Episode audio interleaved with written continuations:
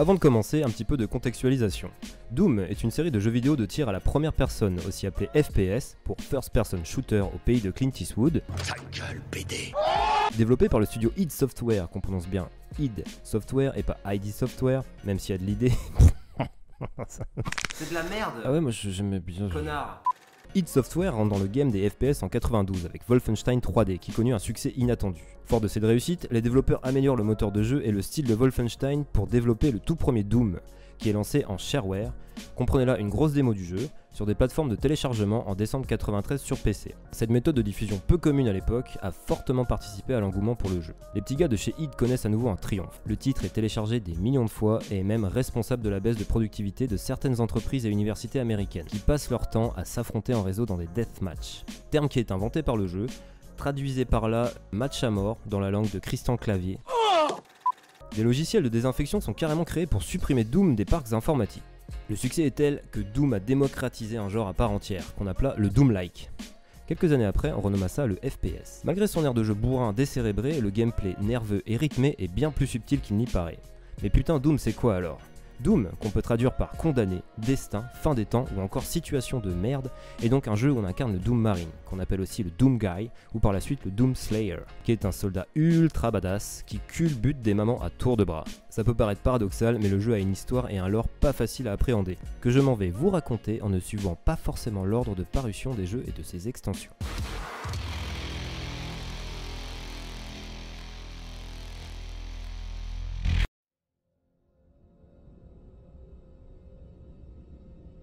Dans les années 2010, l'humanité a commencé à coloniser le système solaire. Et l'UAC, l'Union Aerospace Corporation, a installé des bases militaro-scientifiques sur Mars et ses deux satellites, Phobos et Deimos. Les scientifiques de l'UAC ont pour tâche de développer un système de téléportation entre les deux satellites martiens. En 2019, sur Terre, durant une mission, le Doomguy se fout dans la merde en refusant l'ordre direct d'un supérieur qui exige le massacre de civils innocents. Il finit par soulager son chef de quelques prémolaires. En guise de sanction, l'armée l'envoie sur la base martienne de l'UAC. Pendant ce temps, les scientifiques de l'UAC réussissent à mettre au point leur téléporteur entre Phobos et Deimos. Ils peuvent ainsi s'envoyer rapidement des ressources et du personnel. Tout fonctionne bien jusqu'en 2022. Il se trouve que le personnel envoyé dans les téléporteurs mettait de plus en plus de temps à faire la traversée, et revenait de plus en plus violent, ou alors pour certains ne revenait pas du tout. Mais les scientifiques ont tout de même continué l'expérience pour se rendre compte que quand quelqu'un passe par le téléporteur, il transite dans une autre dimension avant d'arriver à destination. Et l'autre dimension, c'est tout simplement l'enfer. Les chercheurs se rendent compte qu'ils ont un petit peu déconné, puisqu'un jour, l'enfer arrive à maintenir un portail jusqu'à Phobos. En 2022, donc, Mars reçoit un appel de détresse de Phobos. Recherche secrète code UAC 6627. Bref, sécurité de niveau 5. Demande mise en place de la procédure d'isolement total. Je répète, code UAC 6627. Nous avons une brèche sécurité de niveau 5. Demande mise en place isolement total de toute urgence. Apparemment, la base serait attaquée par des démons. C'est là que notre protagoniste intervient. Lui et son unité sont envoyés sur la lune de Mars pour voir ce qui s'y passe. Je vous reçois 5 sur 5, mon général. L'Union Aerospace demande de l'aide sur une brèche sécurité de niveau 5 dans son complexe. Combien de personnes impliquées? Six scientifiques confinés dans le labo haute sécurité où la brèche a eu lieu. Plus 79 employés de l'UAC toujours présents sur le site. Quel est l'objectif? Code rouge, évaluer le degré de danger. Évaluer le degré de danger. Protéger et récupérer les biens de l'UAC par toute méthode jugée nécessaire. Recours au préjudice extrême. Affirmatif. Recherche et destruction si nécessaire. À vous. Recherche et destruction.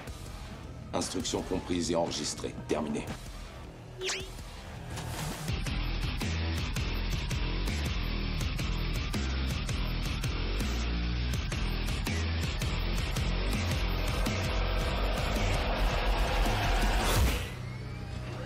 L'unité intervient sur la base, sauf le Doomguy, qui reste en retrait pour sécuriser le site d'atterrissage.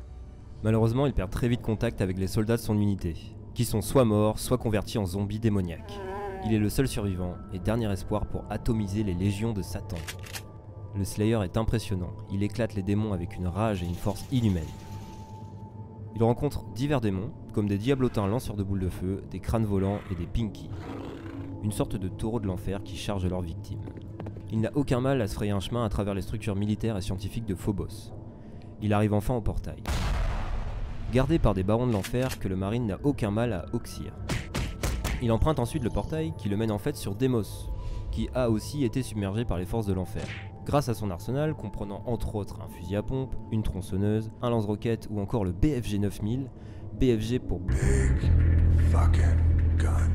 il se fraye un chemin à travers les bâtisses du satellite, en rencontrant de nouveaux démons. Il finit par tomber sur un cyberdémon qui, malheureusement pour lui, trépasse face au Doomguy. Ayant fait le ménage sur Demos, il se rend compte que le satellite n'orbite plus Mars, mais flotte au-dessus de l'enfer. Notre protagoniste décide au calme de descendre en enfer pour aller voir le taulier de tout ce bordel et lui amener la note de frais.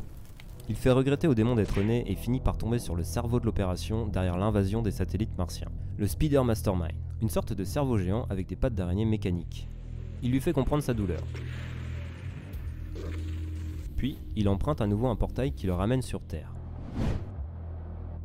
Lorsqu'il arrive sur Terre, le Doomguy se rend compte que les démons ont envahi la planète. De plus, ils ont mutilé et assassiné Daisy, son lapin de compagnie.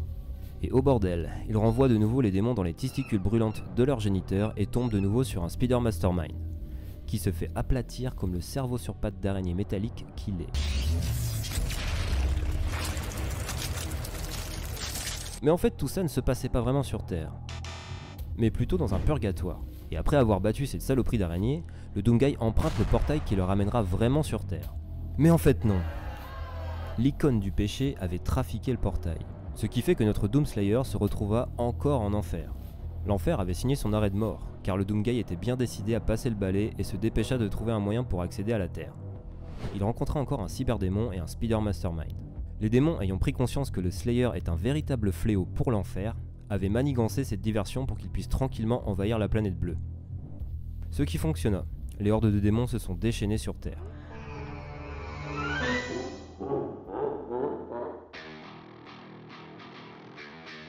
Le Doomguy arriva en vaisseau spatial sur Terre.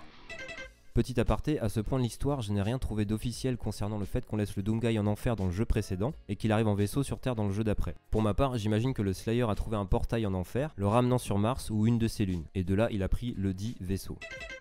Donc, notre marine préférée arrive sur Terre et constate que la fête a commencé sans lui. Une grande partie de la civilisation terrestre est décimée, mais une évacuation massive est en cours. En utilisant le dernier port spatial encore actif, la Terre envoie ses citoyens dans les confins de l'espace pour fuir la menace. Malheureusement, les démons ont pris le contrôle de ce port spatial et l'ont scellé avec un champ de force, empêchant tout navire d'évacuer. Les militaires ont essayé en vain de reprendre le port. Le Doomguy est le dernier espoir de l'humanité et réussit sans mal à se faire un chemin dans le port spatial, notamment grâce à son super shootgun. De nouveaux démons font leur apparition, aussi puissants les uns que les autres, et ils rencontrent aussi des arachnotrons, sorte de petits speeder mastermind, un petit cerveau sur des petites pattes d'araignée mécanique. Le spatioport devient de plus en plus corrompu par la menace de l'enfer, mais le Doomguy réussit à évacuer les derniers citoyens sur d'autres mondes. Alors qu'il pensa que son heure allait venir et qu'il commença à baisser les bras, notre héros apprit que le portail de l'enfer vers la Terre a été découvert, au cœur même de la ville natale du Doomguy, ils ont eu son lapin mais n'auront pas sa ville. Le Slayer en fait une affaire personnelle et descend sur Terre pour rejoindre le portail. Il abat de nouveau des hordes de démons pour enfin arriver au portail. Mais il ne trouve pas le moyen de le refermer. De ce côté-là du moins. Il décide donc de franchir le portail et d'arriver en enfer. Il demande poliment aux démons qu'il croise le chemin vers leur patron et tombe enfin sur le vrai cerveau de l'opération, l'icône du péché, aka Baphomet, aka la petite p il lui demanda des comptes avec deux ou trois roquettes dans le cerveau et s'en fut fini de l'icône du péché.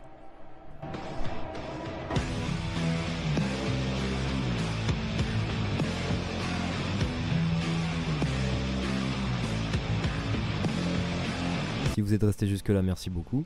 Alors bien sûr, j'ai pris des images d'illustration et de Doom plus récents que le Doom 1 et 2. Si je n'avais pris que les images de ces jeux, ça aurait un petit peu piqué les yeux. Si vous comptez voir la suite ou d'autres vidéos dans le genre et que vous vous abonnez, alors apparemment il faut mettre la cloche. Donc en fait le principe c'est quand tu t'abonnes, tu ne vois pas les vidéos si tu n'as pas mis la cloche. Alors je sais pas qui est le préposé à la logistique chez YouTube, mais bon. Allez ciao.